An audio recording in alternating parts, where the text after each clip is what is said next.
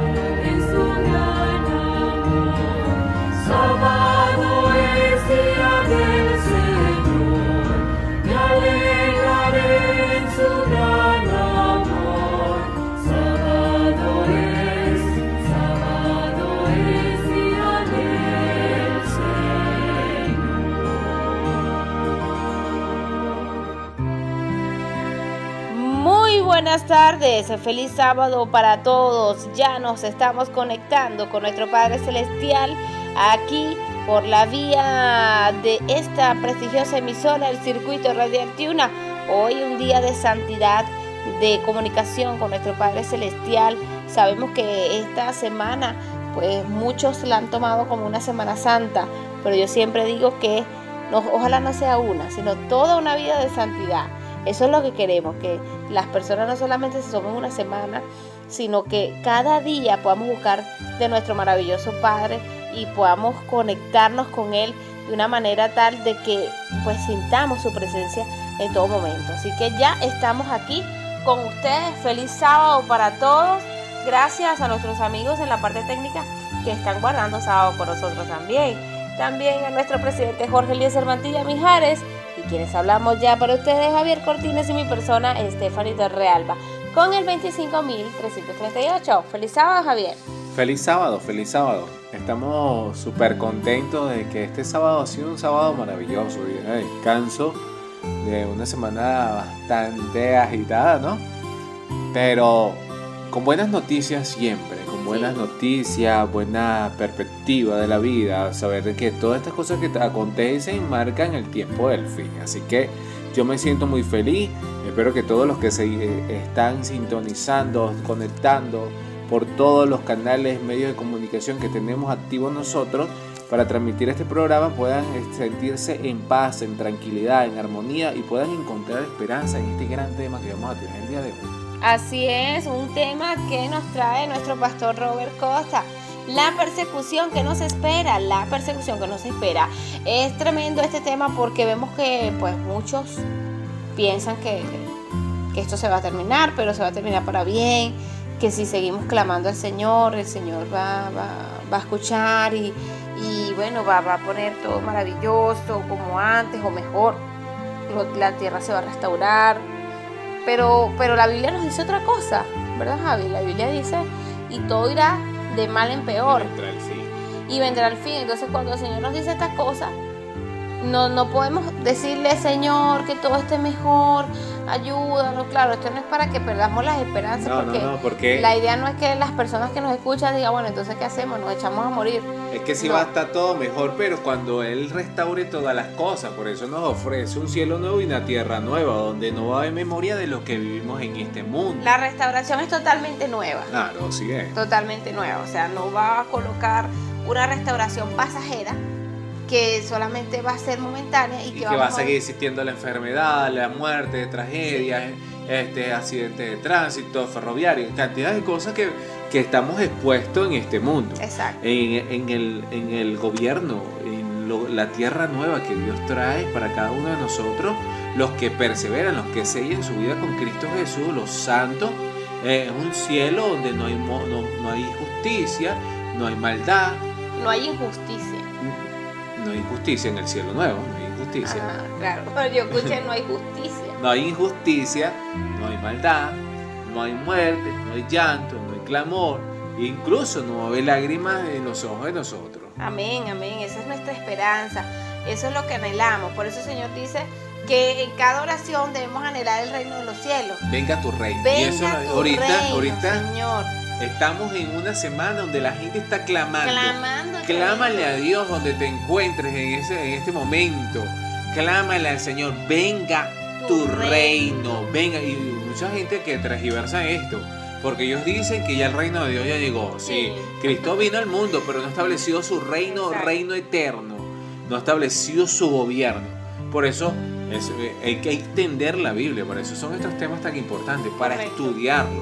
Porque ven acá, si estuviera el reino de los cielos aquí ya establecido, ¿por qué hay tanta muerte? ¿Por qué hay tanta no, persecución? entonces pareciera que. Dios no tuviera entonces el control y el poder de, de acabar esto, ¿no? Exacto. Pero vamos a dejar que el pastor Robert Costa nos habla de, de este tema tan importante, eh, de la persecución que nos espera por nosotros tener la esperanza, Jesús Amén. por tener la esperanza de un cielo nuevo, por tener la esperanza de que Dios va a hacer justicia, nos espera algo terrible. Sí, nos espera algo terrible y luego maravilloso porque Claro, por supuesto. todo va a tener una recompensa. Recordemos que el Señor dice que seamos fieles hasta el final y Él nos dará la corona de la vida. Así que bueno, a esta hora queremos recordarte el punto de contacto 0424-303-4185.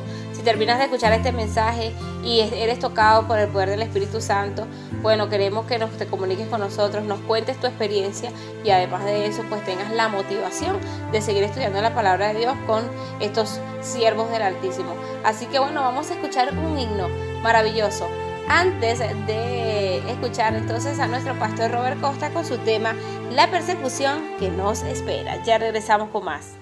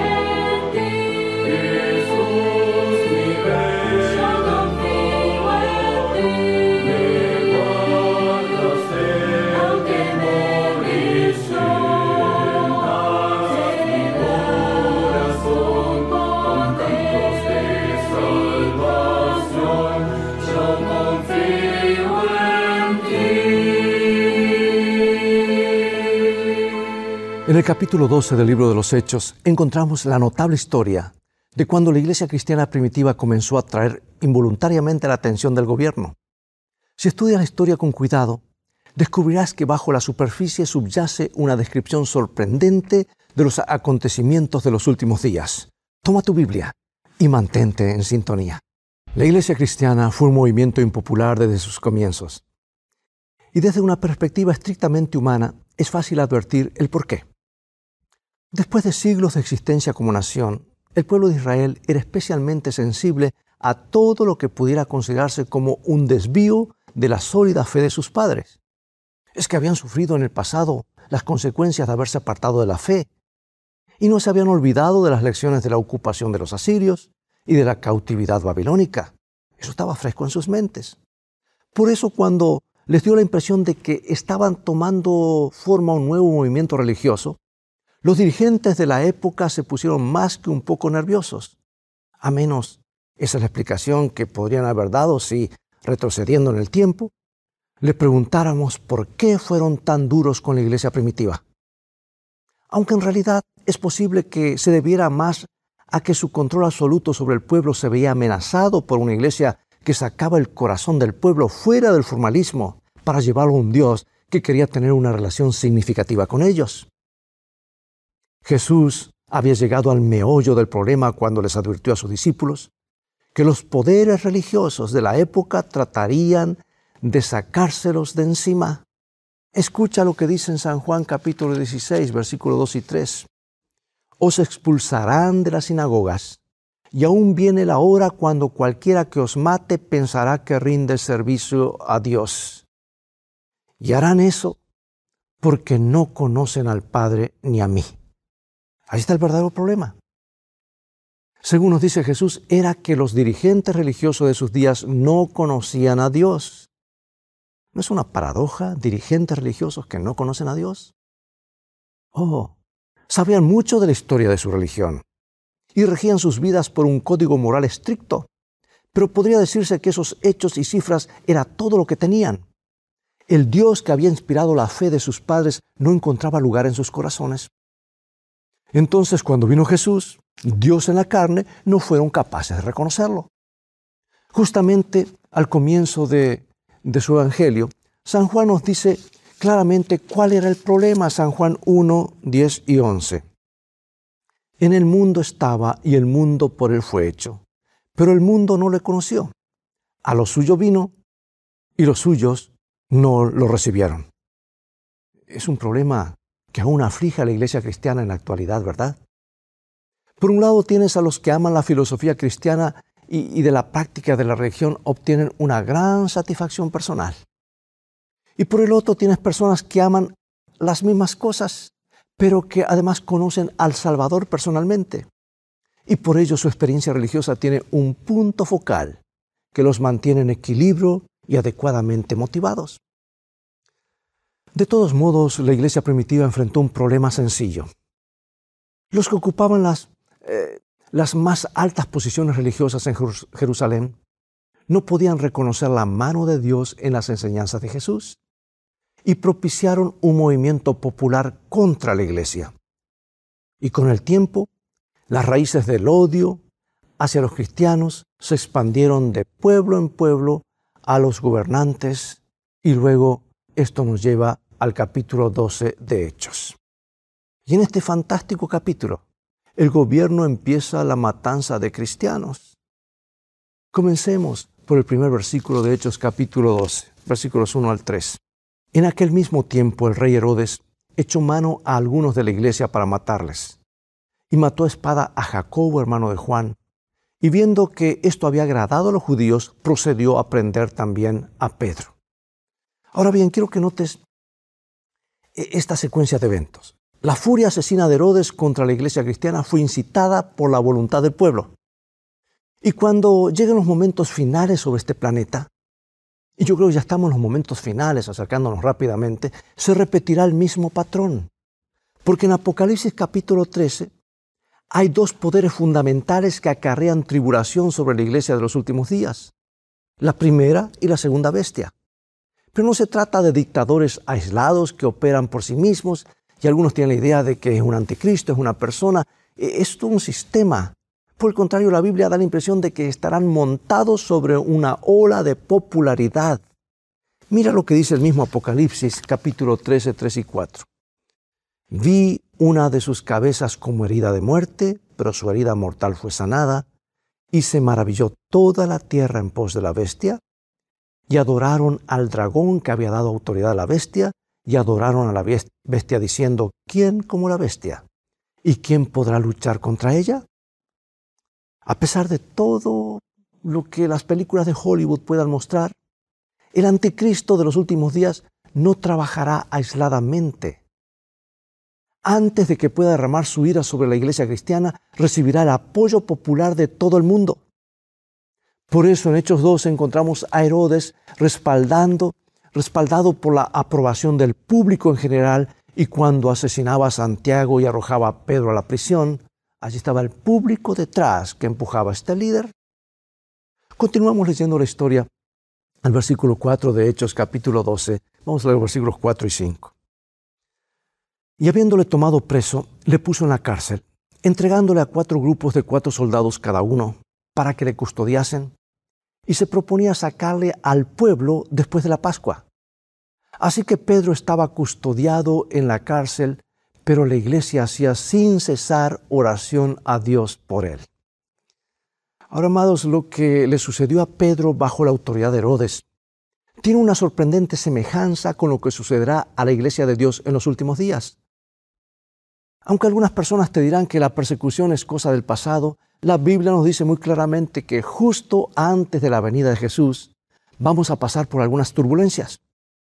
Y en ninguna parte se lo describe más vividamente que en los versículos finales de Apocalipsis 13. Mira lo que dice la palabra de Dios, hablando de esa segunda bestia. Y decir bestia no hablamos en términos despectivos. La Biblia menciona bestia como poderes, entidades, ¿verdad? Apocalipsis 13, 15 al 17. Y se le permitió infundir aliento a la imagen de la bestia para que la imagen hablase e hiciese matar a todo el que no la adorase. Y hacía que a todos, pequeños y grandes, ricos y pobres, libres y esclavos, se le pusiese una marca en la mano derecha o en la frente y que ninguno pudiese comprar ni vender, sino el que tuviese la marca o el nombre de la bestia o el número de su nombre. Amigos, esto es suficiente para que te corra un escalofrío por la espalda, especialmente si no sabes cómo termina la historia. En los momentos finales habrá una increíble presión sobre los fieles hijos de Dios, que incluirá severas sanciones económicas e incluso el horrendo fantasma de la pena de muerte. Si la historia del encarcelamiento de Pedro es un presagio de estos acontecimientos, tal como lo creo, tenemos en ella un mensaje importante. En los momentos finales, en el punto más crítico, el pueblo de Dios le dedicará mucho tiempo a la oración. Y en Daniel 12 descubrimos que esas oraciones serán respondidas Escucha esta profecía sorprendente, Daniel 12.1. En aquel tiempo se levantará Miguel, el gran príncipe que está de parte de los hijos de tu pueblo, y será un tiempo de angustia cual nunca fue desde que hubo gente hasta entonces. No caben dudas al respecto. La Biblia predice un tiempo de dificultades. De hecho, algunos estudiosos de la Biblia lo llaman el tiempo de angustia de Jacob por una referencia que se encuentra en el capítulo 30 de Jeremías, donde se utiliza ese nombre. Describen un tiempo de angustia tan grande como no hubo jamás. Pero antes de que perdamos la esperanza, deberíamos señalar que todas estas profecías, a pesar de ser aleccionadoras, no terminan con una nota de pesimismo, no. Déjame que te muestre lo que quiero decir, comenzando con las palabras que siguen en el versículo de Daniel después de Daniel 12.1. Será tiempo de angustia cual nunca fue desde que hubo gente hasta entonces, pero en aquel tiempo será libertado tu pueblo, todos los que se hallen escritos en el libro. ¿Puedes verlo? Aquí está. Según la Biblia, este tiempo de tribulación, la crisis final, no es el final del pueblo de Dios en los, en los últimos días. En realidad, antes de que la crisis termine, serán liberados milagrosamente. Algo que también se menciona en Jeremías. Escucha esto, Jeremías capítulo 30, versículo 7. Ah, cuán grande es aquel día, tanto que no hay otro semejante a él, tiempo de angustia para Jacob, pero de ella será librado.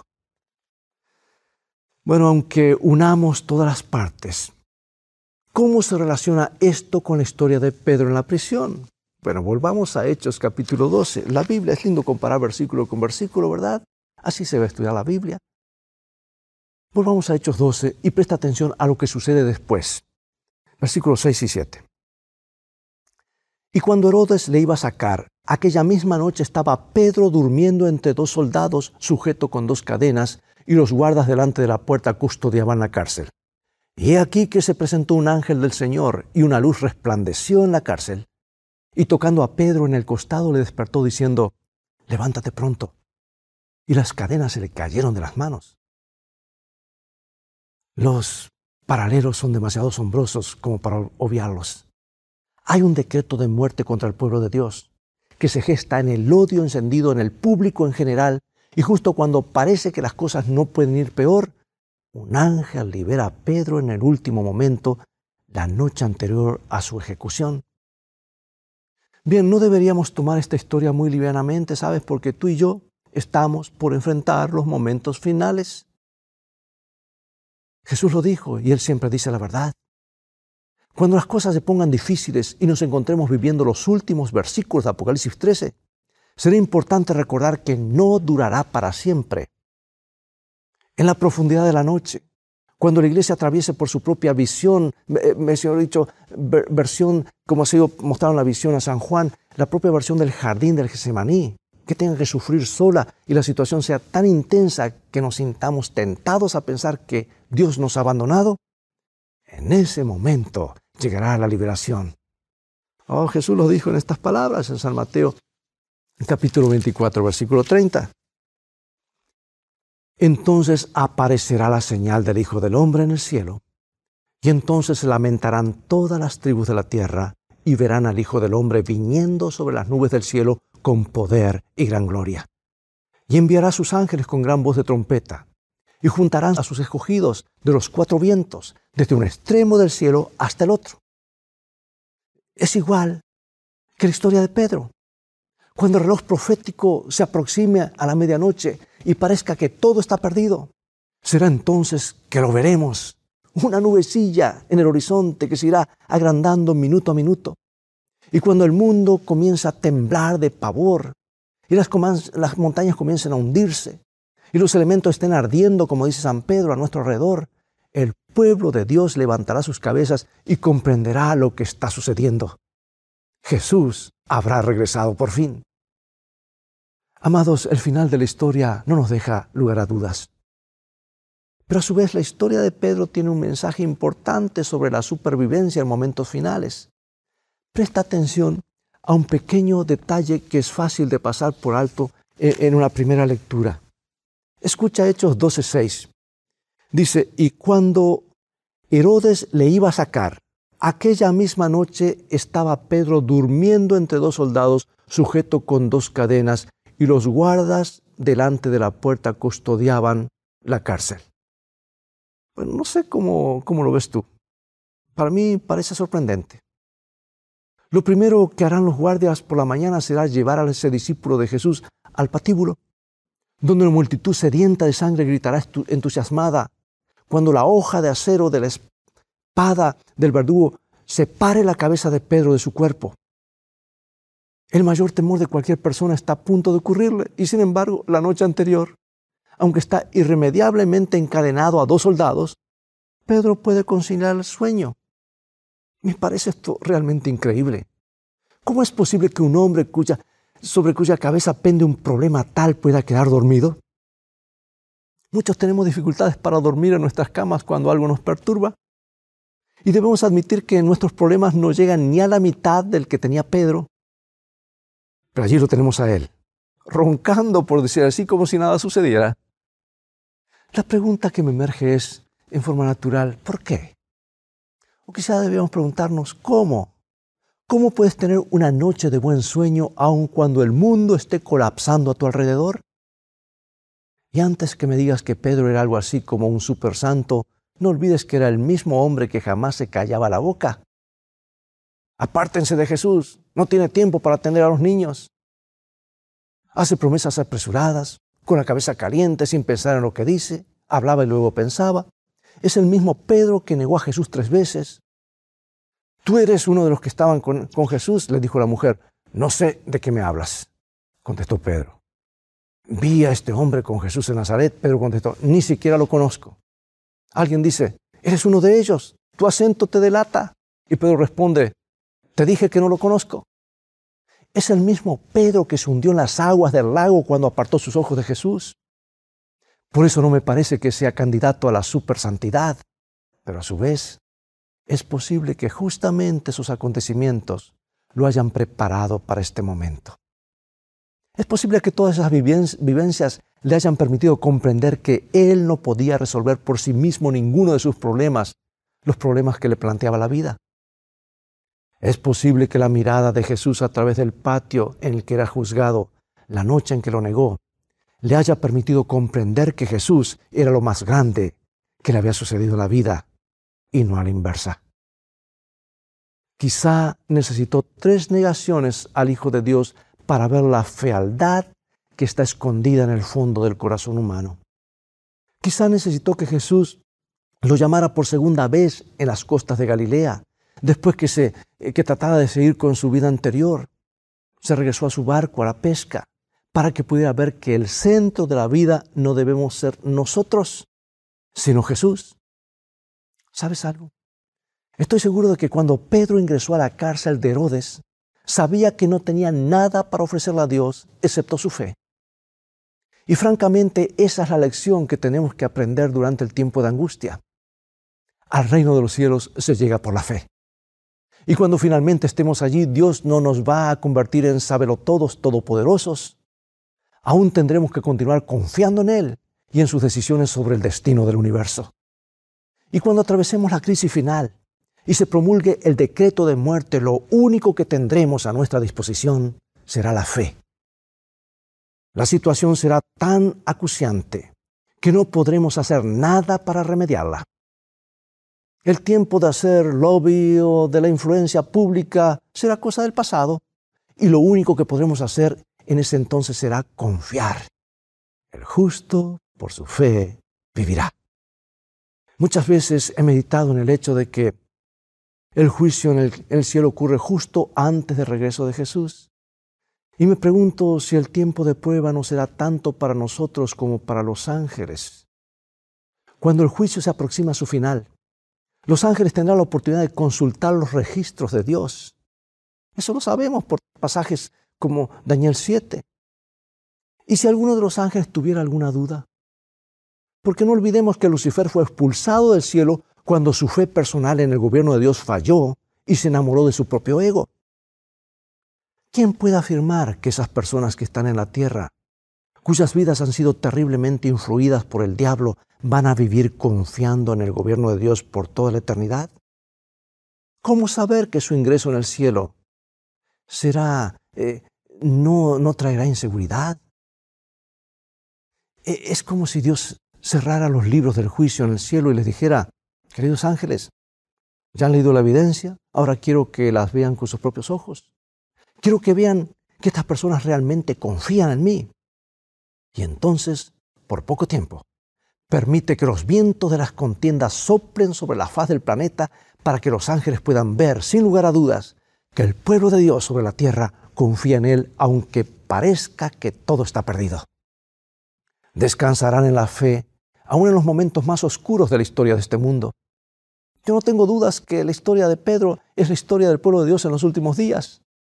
Por eso te invito a que le dediques algún tiempo más al estudio de este hecho, porque puede contener la clave de un buen dormir en tiempos de dificultad. Pero ahora quiero mostrarte el final de la historia. La Biblia dice que por la mañana los guardias descubrieron que Pedro se había ido y no pudieron encontrarlo. El pánico cundió en la prisión porque sabían que cuando Herodes se enterara les iba a hacer pagar con sus propias vidas. Y esto es exactamente lo que sucedió. Esto es lo que narra la Biblia. Hechos 12, 18 y 19. Luego que fue de día, hubo no poco alboroto entre los soldados sobre qué había sido de Pedro. Mas Herodes, Herodes, habiéndole buscado sin hallarle, después de interrogar a los guardas, ordenó llevarlos a la muerte. Cuando llegue el fin, amigos y amigas, cuando llegue el fin y nuestro planeta cruce la línea de llegada, habrá muchos que no estarán preparados para el regreso de Jesús. Y la Biblia dice que levantarán los ojos y lo verán, y no reaccionarán como los que conocen a Jesús, sino todo lo contrario. La Biblia dice que tendrán pánico. Mira lo que dice Apocalipsis capítulo 6, versículos 14 al 17. Y el cielo se desvaneció como un pergamino que se enrolla, y todo monte y toda isla se removió de su lugar. Y los reyes de la tierra, y los grandes, los ricos, los capitanes, los poderosos, y todo siervo y todo libre, se escondieron en las cuevas y entre las peñas de los montes, y decían a los montes y a las peñas, Caed sobre nosotros y escondednos del rostro de aquel que está sentado sobre el trono y de la ira del Cordero. Porque el gran día de su ira ha llegado. ¿Quién podrá sostenerse en pie? Sí, en el curso de la historia humana, jamás hubo ni habrá una tragedia mayor. Y a través de las edades la voz de Cristo nos ha invitado a formar parte del reino de Dios. La puerta de la misericordia divina ha estado abierta de par en par, gracias a la sangre de Cristo. El mensaje de la Biblia ha sido absolutamente claro y el reloj profético no ha fallado jamás al marcar los tiempos. Pero a pesar del amor de Dios, a pesar de sus esfuerzos por salvarnos, muchos deciden hacer las cosas a su manera. Pero entonces llega el momento tan esperado. Levantan la vista y ven a Jesús venir y saben que lo han rechazado. Ahora ya es tarde. Y la parte más trágica de todas es que ninguna de esas pérdidas era necesaria. Amigo, amigo, presta, amigo, amiga, presta mucha atención a lo que voy a decirte. Las historias de la Biblia no son relatos para entretener a niños ni para satisfacer nuestra curiosidad. Cuando cavamos un poco por debajo de la superficie, encontramos la voz de Dios contándonos las cosas por las que tendremos que pasar. Después de tantos años, este libro sigue siendo relevante para la vida moderna y con el paso del tiempo se va a volver cada vez más importante. Y no se me ocurre una esperanza mejor que la que se nos presenta en las páginas del libro divino. La mayor parte del mundo no hace más que aferrarse a la baranda de la vida apretando los dientes y esperando que las cosas mejoren. Pero cuando el mundo se deshaga a su alrededor en mil pedazos y queden sin ninguna esperanza, será una verdadera lástima porque comprenderán que el mensaje de la Biblia es justamente lo opuesto. La Biblia nos muestra el futuro con honestidad, sin edulcorar los tiempos difíciles que tendremos por delante, pero a la vez nos presenta la esperanza de todas las épocas. Jesús vendrá otra vez y al saberlo, todos podemos dormir tranquilamente. Al final de la historia de Pedro, el instigador de todos sus males pierde la vida. El relato dice que por algún tiempo Herodes pretendió ser una suerte de Dios, pero terminó siendo comido por los gusanos. Y eso es exactamente lo que le sucederá a Lucifer, según nos cuenta Ezequiel 28. El diablo puede pensar que es una suerte de Dios, pero eso no durará para siempre. Puede dirigir el odio hacia el pueblo de Dios. Puede atemorizar a muchos para lograr que lo adoren. Pero finalmente Dios lo barrerá de lleno y a partir de ese momento nunca jamás tendremos que enfrentar un solo minuto de tribulación. La promesa de Dios es para ti. Es esta. Cuando esta situación termine, va a sacar todas las lágrimas las va a enjugar, las va a secar, las eliminará, todas las lágrimas que hayas derramado, y te dará la garantía maravillosa que se encuentra en Nahum capítulo 1, versículo 9. No tomará venganza dos veces de sus enemigos. O como dicen otras versiones, la aflicción no surgirá una segunda vez. Las tormentas de la vida las preocupaciones que te quitan el sueño por las noches van a durar un poco más, nada más, pero tu relación con Jesús durará para siempre. Por eso tengo una pregunta para hacerte. ¿Qué es lo que te impide aceptar a Cristo? ¿No crees que ya es hora de tener una noche de sueño tranquilo? ¿Te gustaría enfrentar los momentos más duros de la vida con el corazón lleno de paz absoluta? ¿Por qué no oramos juntos pidiéndole eso ahora mismo? Padre Celestial, enséñanos a depender de Jesús.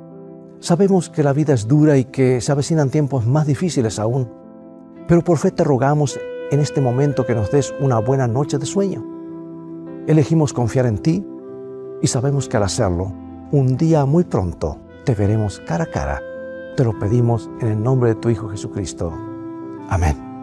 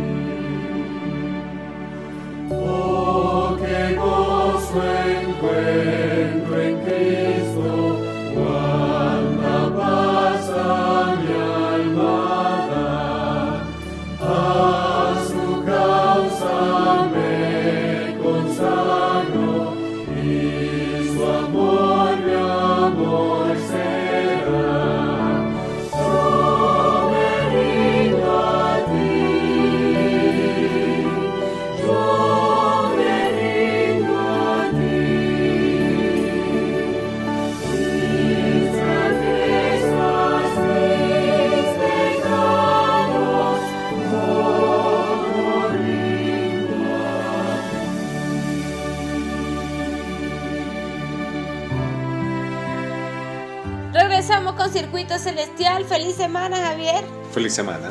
Que Dios bendiga a toda nuestra gente que hasta ahora nos ha escuchado. ¿Qué te pareció este tema tan importante? De verdad que uno quizás se llene de wow, todas las cosas que nos esperan. Pero lo maravilloso es que al final, como ya mencionamos anteriormente, tendremos una recompensa por ser fieles hasta el final.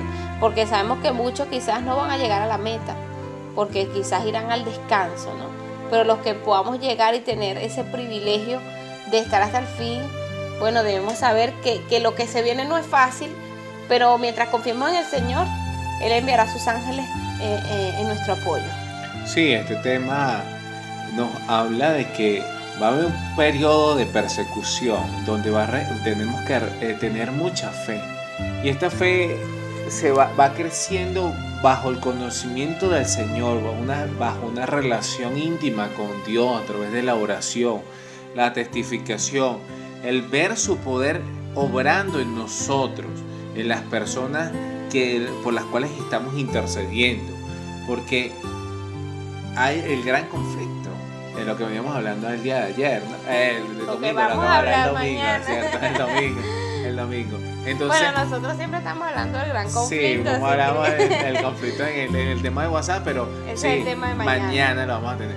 Pero es interesante que este, es- esto que viene eh, requiere fe y paciencia, pero sabes, me emociona cuando yo veo en el libro de Apocalipsis, eh, en Da- Daniel, en el libro de Daniel, cómo Miguel se levanta a pelear por sus hijos, a defenderlo.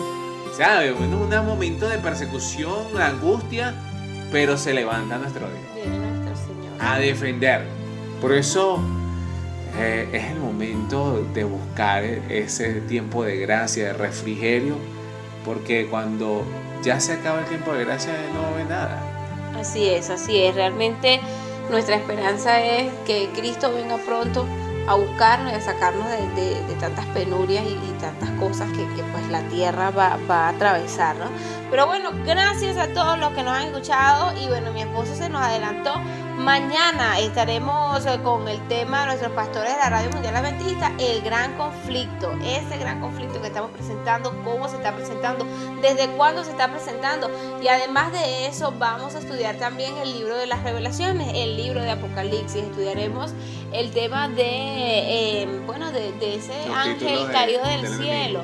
Los títulos del enemigo y mucho más, no te lo puedes perder, eso va a estar buenísimo. Mañana a las 10 de la mañana, sigue en sintonía con el Circuito Radial Tiuna y con tu programa Circuito Celestial. Nos despedimos, gracias a toda nuestra audiencia y gracias también. Y Dios bendiga a nuestros operadores técnicos siempre allí dispuestos a ayudarnos. En la presidencia de nuestro coronel Jorge Eliezer Mantilla Mijares, quienes hablamos para todos Su ustedes. servidor de siempre, Javier Cortines. Mi persona, Estefanito Torrealba, con el productor nacional independiente 25.338. Y nosotros también queremos agradecer, ya que es feliz semana, ya podemos nombrar a nuestros queridos patrocinantes. Así es. Panadería y pastelería Tuna Express. Abre sus puertas ahora con nueva imagen y el mejor confort para que disfrutes las exquisiteces que ofrecen para ti y toda tu familia. Tenemos el delicioso y calentito pan canilla, pan campesino, pan sobado, pan francés, pan de coco, pan de queso y mantequilla, pan dulce, mmm, pan de maíz, cachitos de jamón. Deleita tu paladar con el pan de guayaba, pan para perros calientes, con las bebidas frías y calientes. Esto y mucho más en la pastelería Tiuna Express, avenida principal del Fuerte Tiuna, frente a 82 Brigada Logística. Esto y mucho más, con precios a tu alcance. Encuéntranos ya y date un gustazo en la panadería y pastelería Tiuna Express. Dulces K, innovando tu paladar. Te ofrecemos elaboración de tortas por encargo a partir de 12 dólares, de un kilo, decoradas con merengue italiano. También te ofrecemos tortas de golosinas, tortas de fresas, mmm, tortas infantiles, arreglos de globos con golosinas y mucho más. Como lo quieras, como lo pidas, como lo desees. Contáctanos al 0412 962 8529 o al 0424 130 8939. Síguenos en nuestras redes sociales, Instagram, arroba dulces.k o por WhatsApp para hacerte el servicio delivery hasta la puerta de su torre sin ningún costo adicional. Solo aplica para los residentes de Fuerte Tiuna. Entregas fuera del Fuerte Tiuna un costo adicional, según sea su zona. No olvides, quédate en casa. Somos Dulces K, endulzando tu corazón. Gracias, gracias a los que hasta ahora se han reportado. Recordándoles el punto de contacto 0424-303-4185. Nos despedimos con ese gran amor, con las bendiciones del cielo sobre ustedes, sobre nosotros y sobre toda su familia. Bye bye, se les quiere mucho. Chao, chao.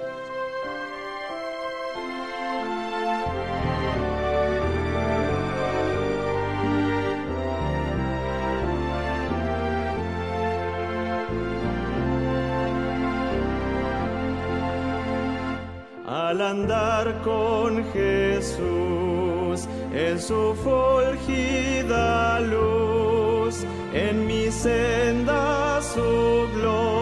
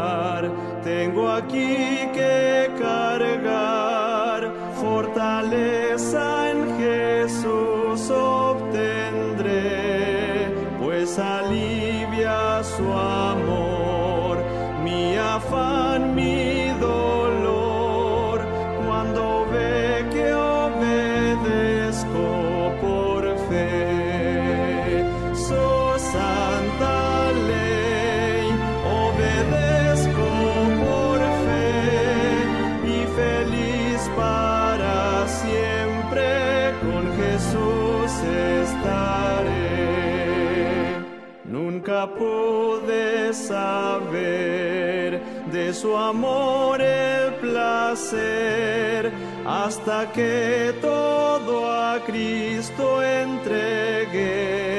Su bondad, su favor, su poder redentor, cosa aquel que obedece por fe. Su santa